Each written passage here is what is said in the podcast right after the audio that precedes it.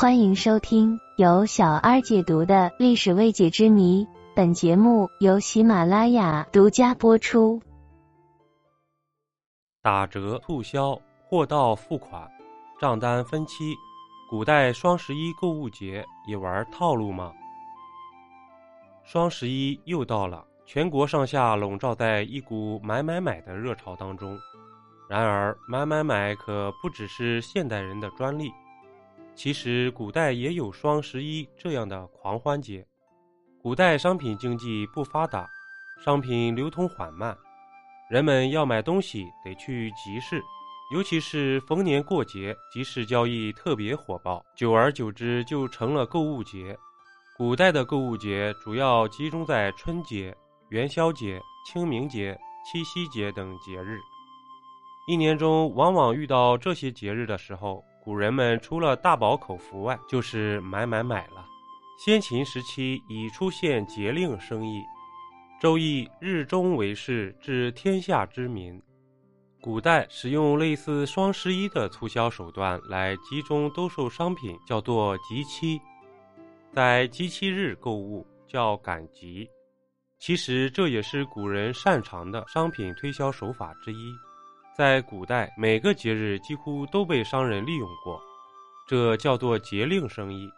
除常规节令之外，还有集期交易模式，即选定日子进行商品交易。如今不少地方流行的赶集赶场风俗，就恰恰是这种古代商品交易模式的遗俗。近年来兴起的双十一，不过是这种遗俗的变化，网上赶集。集期有的地方也称场期。传说开先河者是中华人文始祖之一的神农氏，他最早提出了日中为市的商品交易模式。随着商品交易的发展，古代还出现了早市、鬼市、夜市、西市、穷汉市、庙会等特殊集市。古代商品经济不够发达，交通也不怎么便利。大家往往会等到集市到来时，把想买的东西一次性尽量买齐全。尤其逢年过节，集市上人来人往，成交量很可观。所以有一种说法认为，这就是古代人的购物节。在唐代，由于社会经济发展的比较好，集市在规模、管理等方面都有了一定之规。比如，集市设有市令官，负责管理市场交易。在午时击鼓三百下，商人才能入市。饭市也有固定的时间。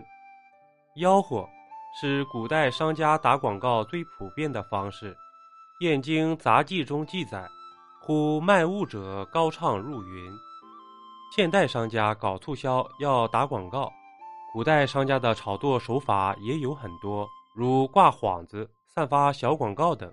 早在先秦时期。已出现了敲锣打鼓、摇铃等器物声响叫卖的声音广告，但最简单、最普遍的方式是吆喝，通称叫卖，又叫市声、货声。